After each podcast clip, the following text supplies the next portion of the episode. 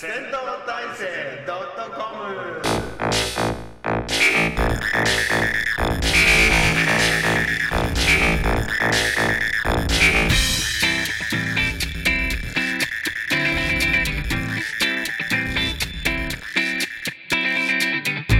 はい本日もやってまいりました。誰が聞くのか知らないけれど誰かがきっと聞いている。おっさんたちが台東区の銭湯有馬湯からお送りする悟空の遠吠えポッドキャスト。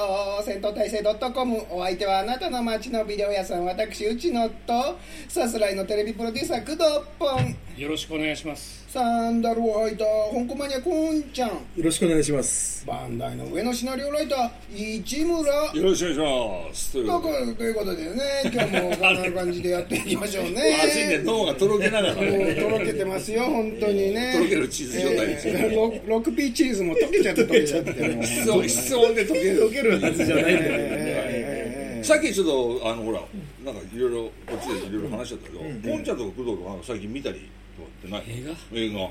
あ、僕ね、あれ、あれ見ました。インインディ・ジョーンズ。あはいはい。はい運命見た見た。見たあ、見た見た見た。ねどうでした？ん。どうでした？どうでした？どどうでした？お僕ね、あのちょっと予告見たときに、あれ、インディ・ジョーンズってここんな感じだったっけ？みたいな、なんかさ、ちょっと車のアクションとかさ、やや電車の屋根の上に乗っかっちゃったりとかしてさ。いやあんなあんなあんなアクションねあんな映画ですよ。インディ・ジョーンズってあんな映画です大体あんな感じ。僕ね、あの、魔球の伝説のちょっと印象が、でも魔球の伝説だって最初の方はそうだったじゃん。あ、そうだった。あの上海の。あれ車とか車車でさあの逃げてってって飛飛行機乗ったりとか。ありましたよ。あ、そうだ。あとほら、こうあの滝の上からガーンあそうそうそうそう。あとトトロッコとかね。そうそうそうそう。ああいうんじゃん。ででそうそう。で一応ちょっと 3, 三パート3パート44見直したら、あそ確かにそんな感じだな と思って。でみ見て見たけどそうみ見たんだけど、まあ、つまんなくないんだけどやっぱりあここんな感じでよかったのかなみたいな、ね、あそう。ええ感じだったけどあどどどうでした？俺はね、うん。意外と、ん。あのーいや楽しめましたよ、うんうん楽しめてさ、あの今までと逆で、うんうん。今までのインディ・ジョーンズって、その目的のものを見つけるまでのアクションがすごい面白くて。でその見つけた宝物のオチがひどいじゃん、うん。レーダースの時から。まあ基本的にもうでも基本的にあれが見物じゃない？いや？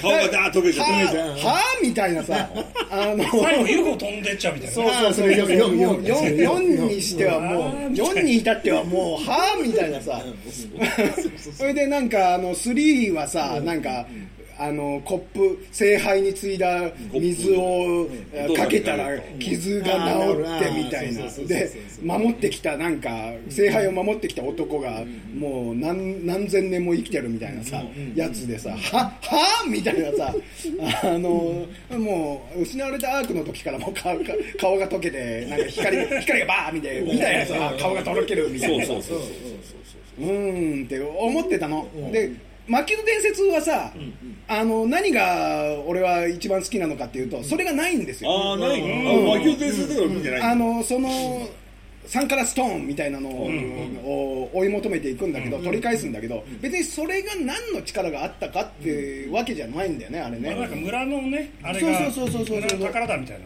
そうそうそうそうそう。うーん別にあれ自体がこう何かの能力を発揮するみたいなわけじゃないから、そこのオチの部分ではあって思わないから、そこそこ俺良かったんですよ、今回は逆で、うん。あんまりねアクション的にはさ、あのもうおじいちゃんじゃん、うん。おじいちゃんにこんなアクションやらせるわけねえよな、CG だよなとかさ、スタントだよなと思っちゃうから、安心して見られるわけですよ、逆に。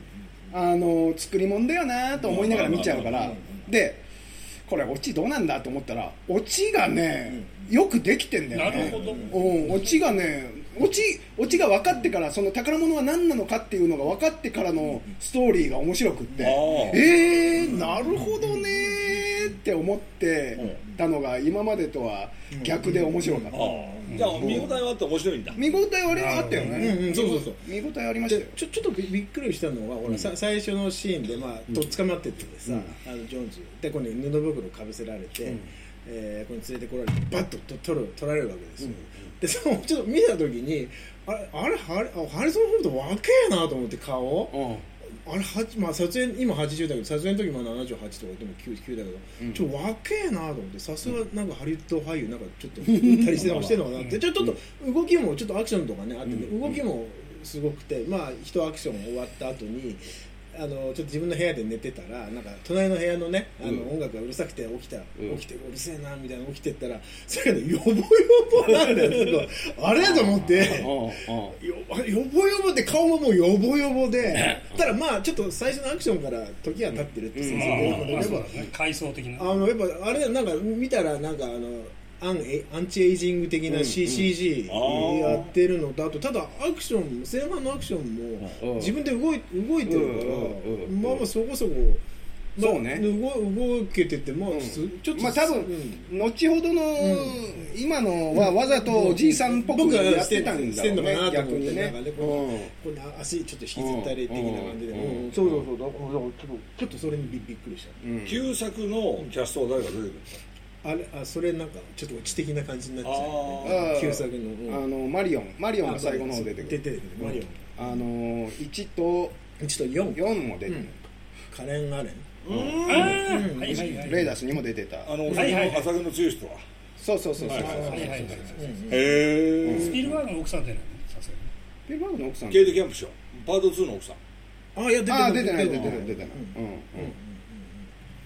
あと誰か出てたっけ？あのあのほら、あのーあ帽子の人。帽子の人、はいはいはい帽子のあの、はいはいインド人っていうかアラビア、うんアラビア系の。あのあれはなんなんだっけ？ツーツーでえツーあの人死んだって話は生きてんだあれ？あの人そうだよね。生きてたの？あそうそうだったっけ？俺ちょっとわ覚えてない覚えてあない。のー、アラアラアラブ系の人、うん。帽子かぶってるね帽子とうん赤いうん赤い帽子の、うんうん。うん。あの人。あの人。えじゃあ2かな。ほら、最初出てきたじうん。うんあああああの人ねうん俺も行きたいんだとか連れて行ってやればいいんで いやもう年だから。も年だお前年だからっていう感じ。で、お前も年だからっていう感じ。で、うん、いや面白かったですよ。うんうん。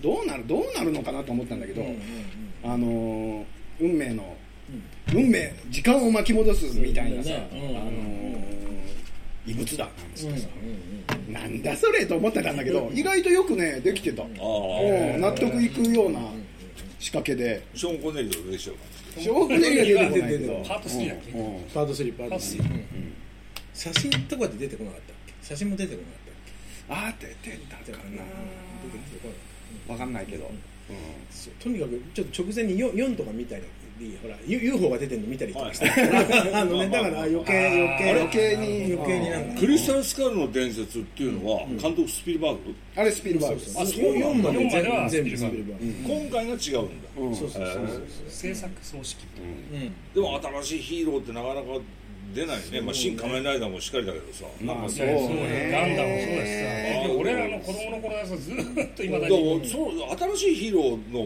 方がいいいんじゃねえかと思うんだけどね。いつまでもさ本当に人魚姫はやるわ。うん。何はやるわで実写化だなんだかんだってこするけどいやアメリカだって新しいヒーロー作れるでしょいいやプロモーション的にはさ親と子供両方もらおうってことなんだよね全部いや基本的にはね。それだって白倉プロ東映の白倉プロデューサーが昔からやってることだって。やって今今更更ですよ。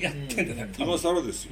でも新しいヒーロー見てえけどなないんだよそう。ねなんでって思っちゃうんだよ。マリオとかさ「セイント・セイヤ」とかさ、ね。いいけどさ、ねでもちょっとなんか新しいニューヒーローニューキャラクターで一つやってくださいよみたいなトランスフォーマーだって結局昔からのおもちゃでしょ、うんまあそうだうねそういえばなんかないのそねこそこへばまああのねあのワイルドスピードはちょっとまあ随分まあ経つけど、あのあるあるん、でワイルドスピードだから新しいキャラクター新しいヒーローのシリーズとして、でまあそうガーッと出てて、うん。でももう終わるんでしょワールドスピード。そう次次で終わる終わっちゃううん。へえそれ終わるとか関係ないの？ねいやそれはジョン・ウィックも俺楽しみだよ。まあまあジョン・ウィックマンは楽しみだけど、いつまでやるんだよっていう気もちょっとするし、こ今回で最後？今回で多分、えっと、前半後半みたいな話で最後でジョン・ウィックも、ミッション・インポッシブルの最後。そうね。パートワンで言ってるし、そろそろ新しいヒーローヒーローというか,、ニューニューキャラクターニューシリーズのなんか冒険活劇みたいな、なんでワンピース実写化するのとか思うしさ。あれもなどうなんだろうね俺ワンピース見てないからあれだけど。かなとは言えないけども、なんか調子悪いじゃないですか、評判悪いというかあのカーボーイビュアップもさああ見た？いや俺多分ね俺見れば俺喜んで見ちゃうんだよ。でもあまりに皆さんがブーブー言うから、いやそうかな俺あのジョン・チョウとかって役者さん好きだしさ、いいと思うんだけども、評判が良くないんだよ。評判よろしくないね、第一シーズンで終わっちゃったもんね。そうそうそう。打ち切りなんつって、打ち切り？もうちょっと真剣にやし次はちょっと違う感じでやってみようみたいなやってくれりゃいいよ、れりゃいいのに、うん、ねアマゾンプライムは「風雲たけし」もまたやってるし、それはだから風雲たけしはたけし出てる。新しい風雲たけし出てる出てるででも大体大体もともとの風雲たけしもそんなにそんなにあの頭とお尻だけそうそうそうそうそうそうそう。あとお笑い漫画道場もまたねなんか昔の VTR 昔の VTR いや昔の VTR で、うんなんかややるやるみたいねな新しく取らんやらないんだ。やらない。新しくやらい。いじゃねえかやるなら。メンバー変えてね。鈴木先生とあとなんだっけもう一人の太った人。ああ富永先生。あ富永富永先生も亡くなってる。もうね随分前だよ。だからあの二人がいないとあんまりね。あいやいやでも新しいキャラ新しいキャラも発掘すりゃいいんだよ。絵が描ける人。ににしてもちょっとあの昔の番組昔のキねャラクターで。そうそう。なんか企画通りやすいみたいなさ感じでやって。保守的になっちゃったのかねちょっとハリウッドもね。まあアバターがあるけどアバターはまあそれも結構10年以上前だよねパシフィックリムは終わったの？あれかなあれは終わったね。終わったの？か多分ね。終わったんだ。じゃない。なんかおおって思うんだけどさ、おおって思うんだけど、結局見に行かないんだよ俺。やっぱり「セイント・セイヤか」と思うけど 結局見に行かなかったんですよ別づらいに。別にセイントセイヤハマってないハマってないけどペガサス流星拳ぐらいは知ってるから俺だってでこれでまたダークマン復活とかってやると見に行っちゃうんだけどさえダークマン復活しないよ。うん。しないけどダークマン復活ってやれば見に行っちゃうんですよ。でもどうだろうっていう気持ちが拭えないんだろうな。ねちょっと新しいのはないねそう新しいのないな。新しいのってないな。死ぬほどフォードフェアね復活してほしいけど復活しねえだろうと思うんですよあーないね。絶対無理だと思うからなんか新しいヒーローの新しい活躍が見たいなっていう気はしますけんあどるね。あの昔のヒーローが復活してやるのもいいけどそろそろもう皆さんお年じゃないですか、やっぱりトム・クルーズねハリソン・フォード。ね。そうね。そうね。ああのエクスペンタブルズもね4またやるけどね。スタローンも74とか5だしね。確かに若い役者のまあね出てなんか新しいキャラってないよねそういうのがなんかちょっと見たいなっていう気がしますけどね、私あのえーっとあちょっと今本を持ってきますけど、はい。一応あるちょっとだけ話題になった本ですけ十字路が見える。どはい。完全版。はい。北方健三。北方健三。十字路が見える。北斗に誓えば。北斗に誓えば4巻まで、へえ一発一読勃起。再読残機の怪文章に心が震える。時代の十字路に立って北方健三が凝視したものは何か。それを知りたければこれを読むしかないのだ。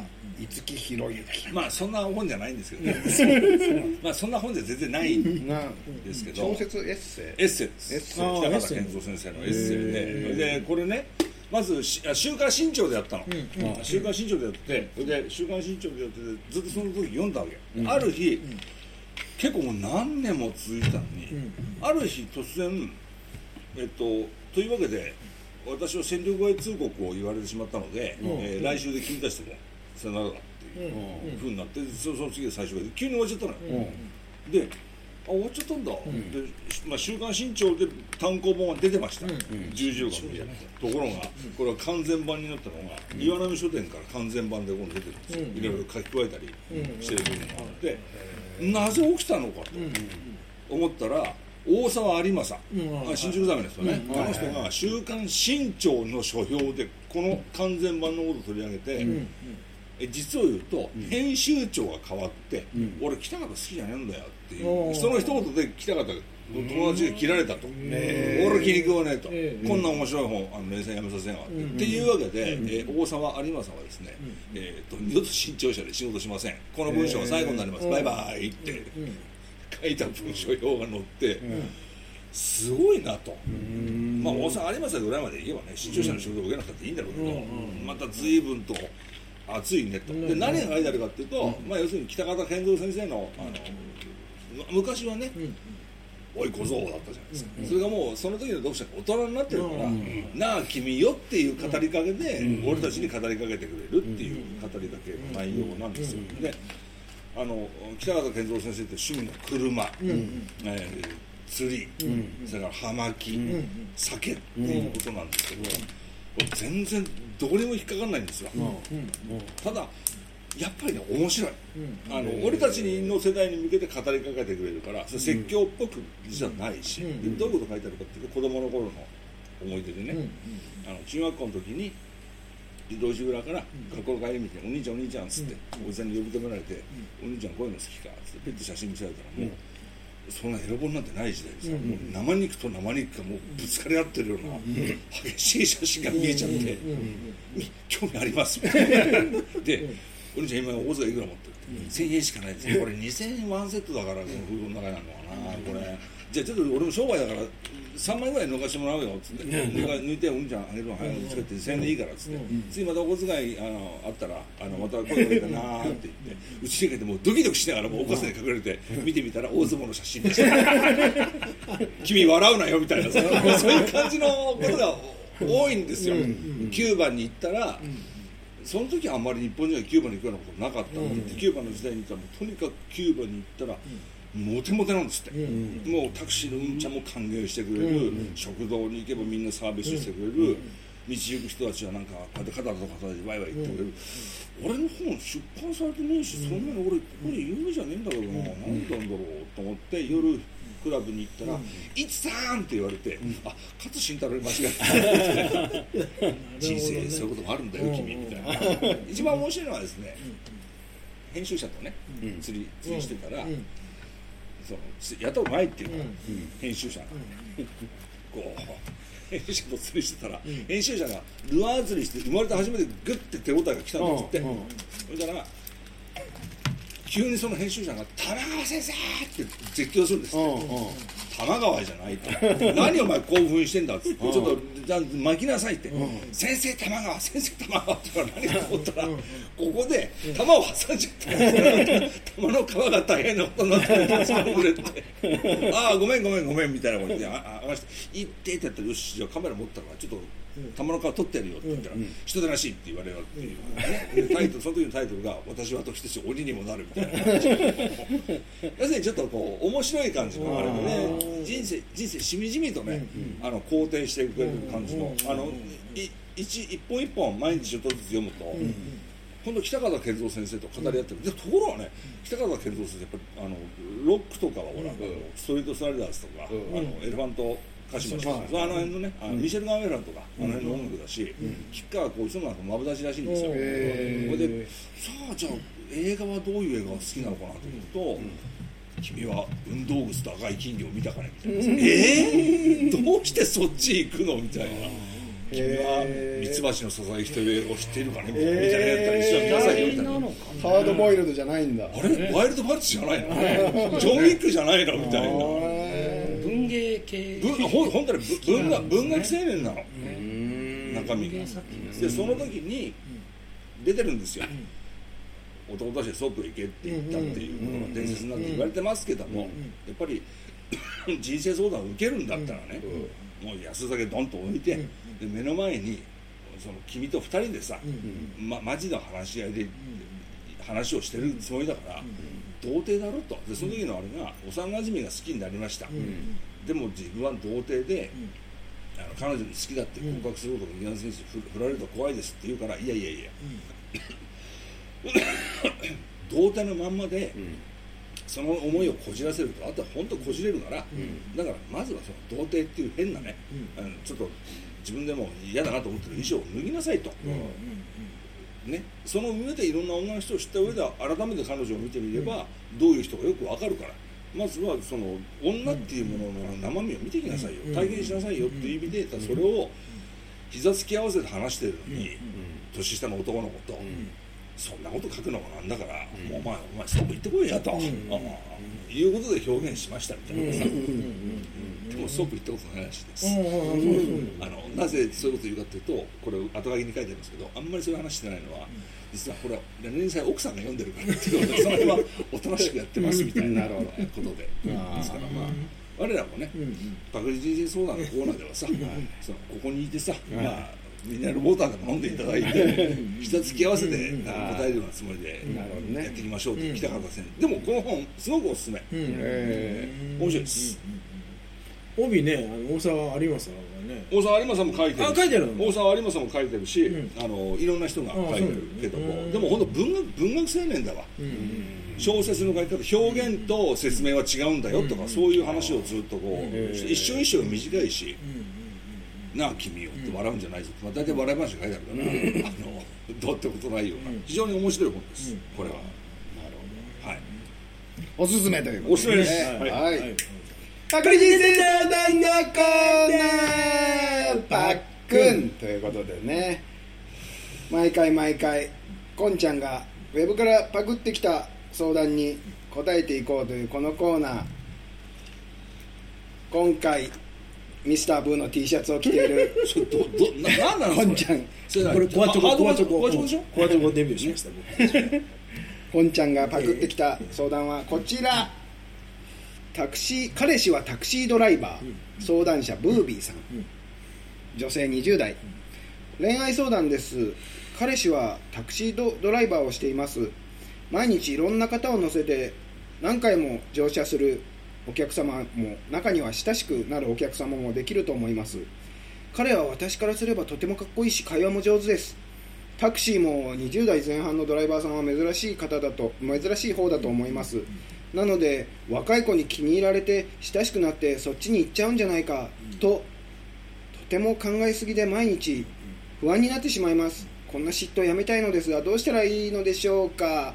本来ならこんなに不安になることではありませんが彼氏がせっか接客業をされている方不安になったりしないのでしょうか、ということで接客業。接客業。接客業。まあ私はあのあれですけど 基本高齢者の方が 多いので、まあ、お天気の話ね、それから神経痛の話とかではない、いや暑いですねって言ってるだけなんで、別にどうということはないですけども、あのーこれでも例えば接客業じゃないにしても、あのーなんだろうな。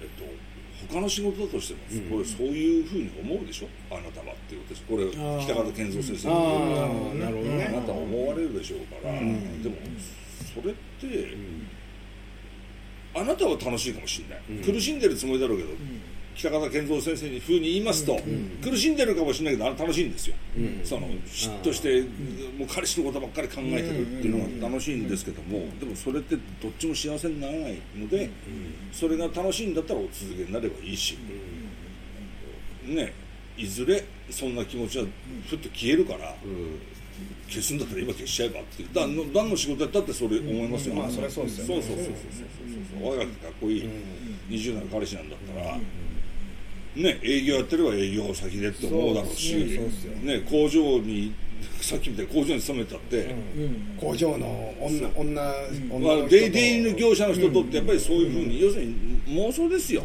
でそれを愛してるんでしょ？自分でっていう、だから別に何もね。別に接客業とは限らないよって。そうそうそうそう。そうそうね。うんもうそんなのだって半年もやってたらね、彼氏が嫌になっちゃうんですよ、それは、そそれでも心配だっあれとね。トランクの中入ってさなんかちょっとやばかったストストーカーみたいな、そうそうそう。トランクああトランクのあ中ずずっとね死んじゃうと思うよ 本当に？こんなクソ暑い中ずっとそんなこと。夏場はやってると事件だね。開けトランク開けたら彼氏がみたいなでもタクシーってトランクってどのあれガスじゃなかったっけタクシー。あ大体 LP ガスみたいなやつああそうなん。だ、いやうちの君工藤君どう思いますか、彼女に一つアドバイス、根拠がないから。そう。状況だよないんですよ。ね、あのー例えばこれがさ、あのー女性のお客さんと親しく話して、私に見せないような笑顔をして話してるのを見ちゃいましたみたいなんだったら分かりますよ、まあね。根拠がないから、根拠がないことを頭の中でどうこう言っててもしょうがないじゃないですかっていう話なんですよ。言えば半分のろけだしな。うん、タクシー運転手さっき言ったように、本当タクシー運転手だから心配ってわけじゃないし、本当他の仕事やってても、まあ言おうと思えば何でも言えますよ。うんうん、イチャモンイチャモンですよ彼氏にとってみれば、そううん、イチャモンつけられてるようなもんなので。ねでもこういう人っていうのは逆にさ彼氏にいちいち詮索されたり、今日誰と会った的なことを帰るたびにこう言われたり、詮索されたり嫉妬されたりするの嬉しいのだろうね多分ね。まあ逆にってこと？逆に。まあ嬉しいんじゃないの？ああ。私の私のために焼いてくれてるみたいなさ。はもうみたいな。まあ。のろけだよね。まあのろけだろう。うん。でもさ接客業のさリアルってさ本当売り上げとかさ、その客がどこまで乗るかとかさ、そうそう。車とかそういうところじゃない考えてね。えよ本当に余裕だあよっぽどよっぽどエロエロな格好してこない限りさ、あのお客さん引っ掛けようと思わないよね。そう。金づるにしかないけどさ、仕事だから仕事それもひどいけど。金持ってきてるだけだからさ。そう。お仕事なんですよやっぱり。仕事だからねだから仕事ですから、ってそうそう感じですよ。そうだね。もう一番もうそれが正当派ですな。別にナンパナンパしに仕事場行ってるわけじゃないですから、みたいなねで大体ナンパするようなし職場でナンパするようなのはね、男っていうのは大体こうなんか暇な職場、それしか考えるようなことがないようなタクシー運転手なんか忙しいですから、忙しいよ。今だって台数少ねえしさ。大変だよ。大変だよ。そんな暑いしね。暑いから女の子女の客引っ掛けようなんていうラッキーでもないから多ない分綺麗な人。がだから働くことねえのかよお前ってことだよ。女性の方がさというわけでね、はい。働けと。はい。頑張ってください。彼氏ができてから、相談者シコロヒー。女性30代。30歳女です。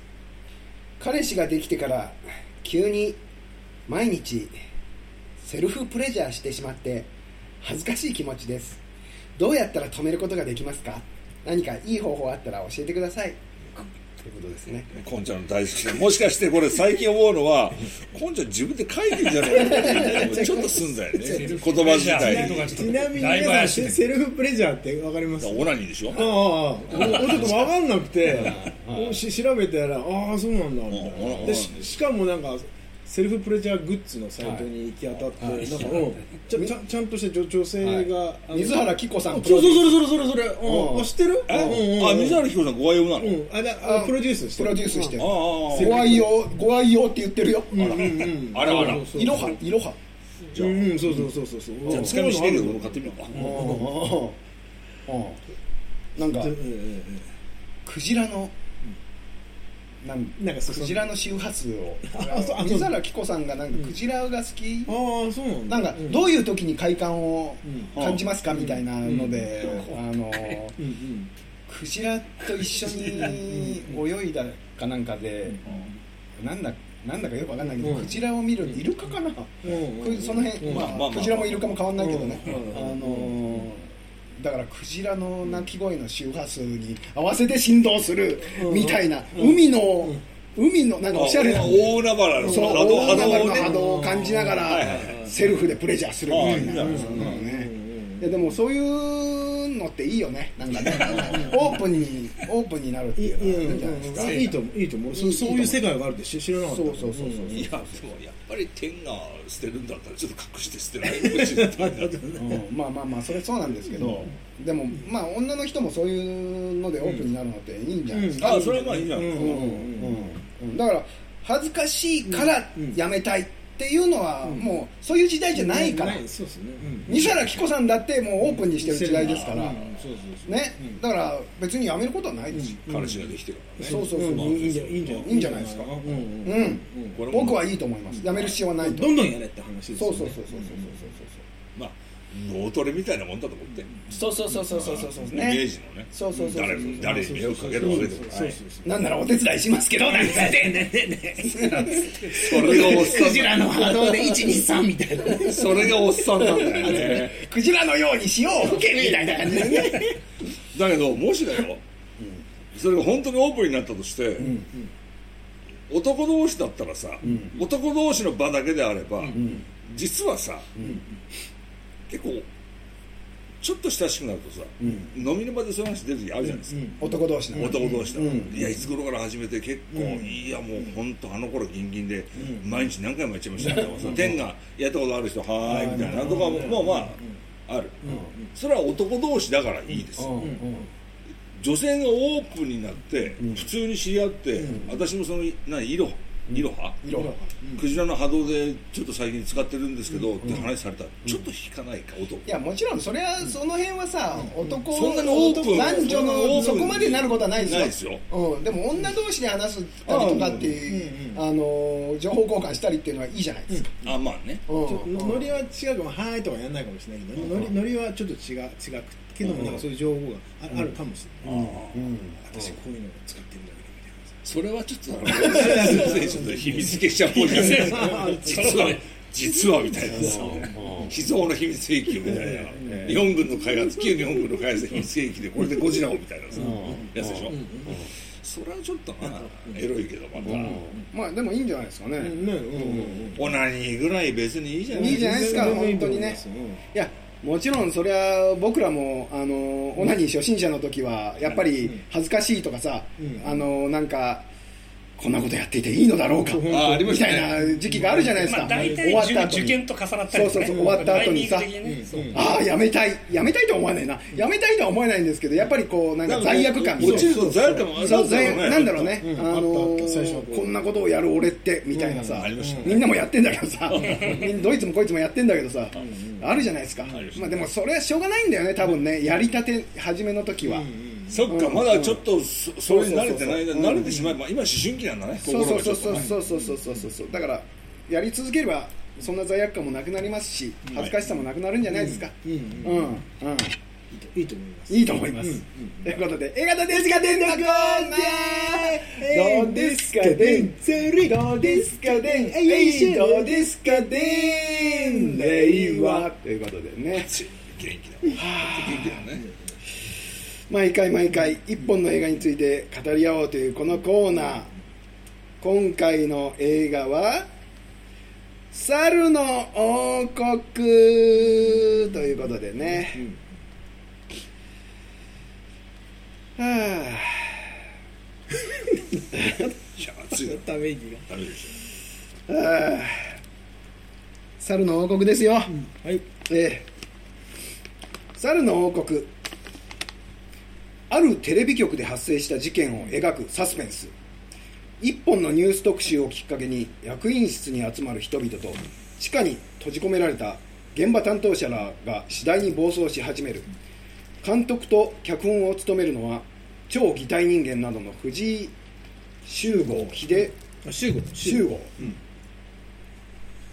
コロナワクチンのニュース特集の放映日特集を担当したプロデューサーと男女の編集マン3人が地下の編集室に監禁される。同じ頃ニュース特集に問題が発覚したことを受け5人のテレビ局員らが会議のために25の25階の役員室に招集されていた。全ての鍵を握るのはニュース番組の特集映像で秘密裏に進む再編集をめぐって意見が分かれた人々はやがせやがて憎しみを募らせてゆく。ということで、どうでしたでしょうか、これもやっぱりあの伝えで見せて、今回2本ともね、あの自分が伝えで見せてちょっとへ変だけど気になるような映画っていうことで、あのチョイスしてみたんですけどはい。内容がどうこうよりもまずね、いや本当に工藤はこんなところで働いてるの？か 俺もそれを思った。と死ねーとか殺してやるって言いながら毎日あんな恐ろしいところで工藤働いてるのと思うとね。いや頭が下がる思いです俺は本当に。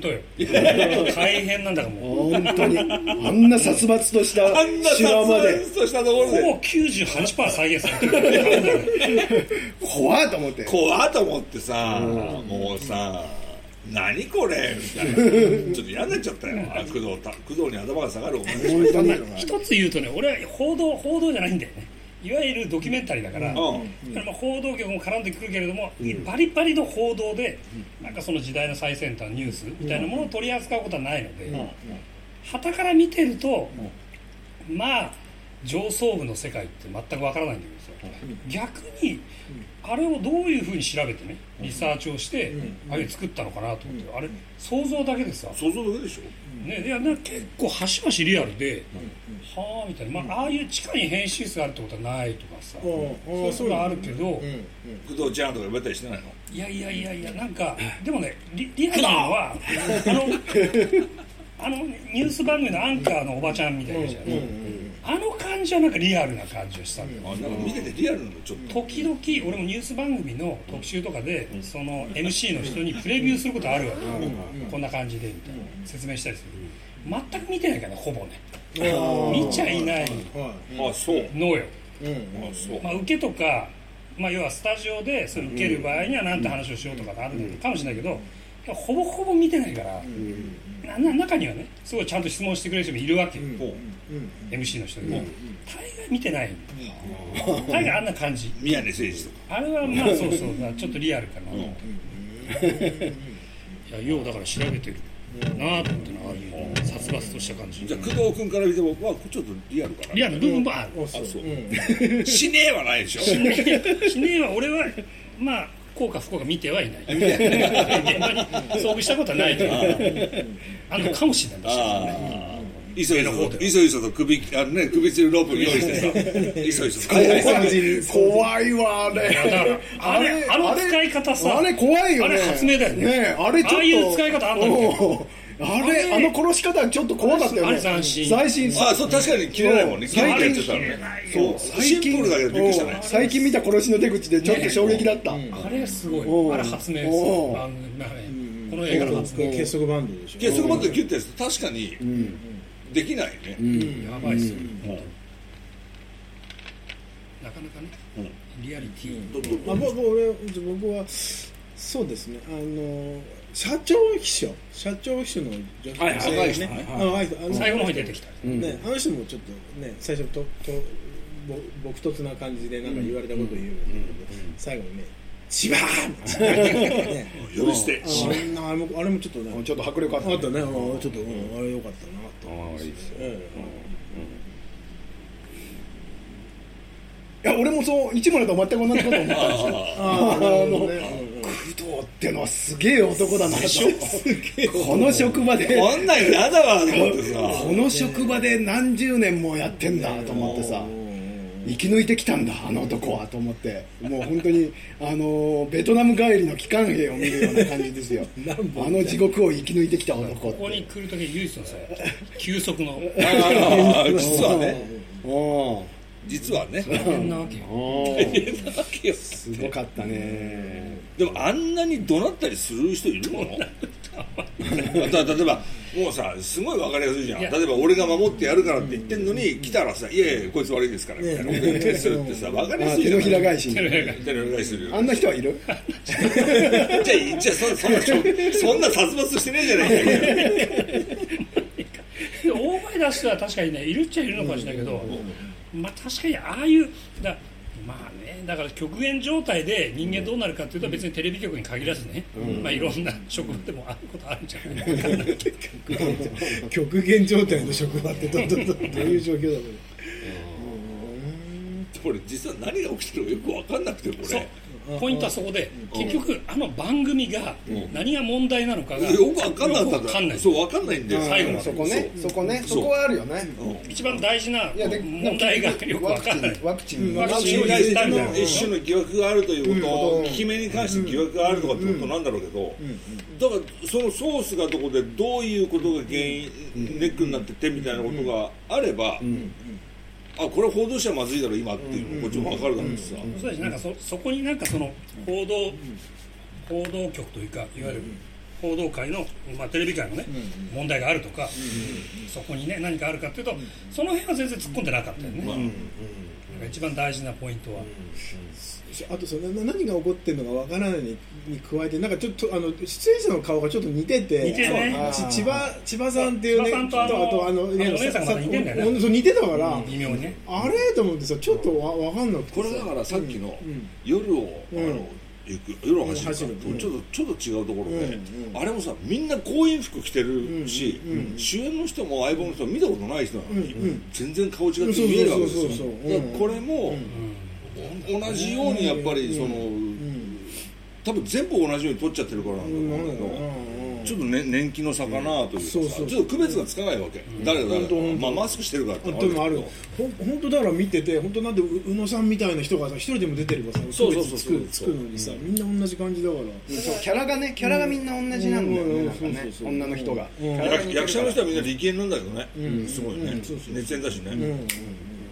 カットのちょっとあれも早くて、うん。その辺もちょっと認識できないぐらいの感じでうん。うん。いっちゃってるからね、そう早いんだよ。ねそうカカットといえばあのシシーンつなぎでなんか同じ動作をしててはいはいはい、はい。っていうね、んで同じ動作で、あの切り替わるみたいな、あれはちょっとなんか面白かったんですけどね、まあ、監督のだからなんかホホラー映画っぽいのが好きというかそういうこうどっちかというとホラーホラー映画っぽい要素で撮ってるんだ結局この構成のあのー奇抜さみたいなびっくりさせるみたいなのがやりたかったんじゃないかな、はいはいはい復讐劇的な、実は復讐劇だった、うん実は。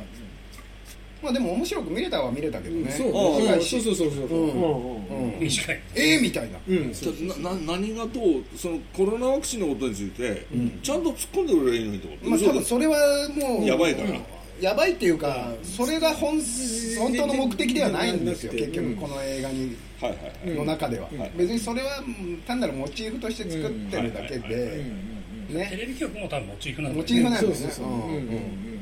あの復讐劇となんかちょっとどんでん返しみたいなさ。うん時系列がちょっとみたいなそうそうそう。話であってさ。うんそこは多分どうでもいいんだよね多分ね。なんか手のひら返しの返し方がなんか皆さん同じなので、もうちょっとなんかこうね、グラデーションがあっても、結局貫く人貫かない人っていうことになっちゃうから、でしたねなんか、ねだから殺人に行かない方が良かったなと思って俺は、はい。そんなはい安易に。そうそ,、そんなに安易に、あの会議室で人殺したりとか。あそこでさお姉さんの前で弟を殺して普通だったらお姉さんも殺すよね。三度そうじ普通事件だよね。大殺人事件。でそうそうそう。だお姉さんをにさお姉さんが見てる前で弟殺してさその期間あったわけだからその間に警察に絶対言うよいやねアンドね、う。ん。まあ、そこの辺はちょっとまあ拭ったとしても、うん。うん。そのまんまお姉さんはテレビ局員として働いてたんですね。そうそうそうそうそそうそう。の大事件を見ている人を会社の中で雇い続けるっていうさしかもそれを報道にまた移すっていうさうん。この人知もおかしいし。よくわかんないですよね。なんかちぐはぐよね。その辺がもものすごくテレビ局って報道そのものが巨大な国家ともつながるようなでっかい軍需産業並みの組織だっていうイメージなんじゃないかね。あー。個人のその意思なんてのはもう通用しないで押し潰される。いつでもこんな殺人ぐらいはもみ消せますよもみ消せますよっていうだったらだったらテープぐらい消しちゃうしそうですね。そうですね。そんなにあの再編集しなさいよなんて言わないでさもうその前に。消去消去消去みたいな前消去消去ってやればいいんじゃないの、あそう分かった放送するからっつって、放送しなきゃいいじゃん、何も殺すことはそうって思っちゃうんだよ。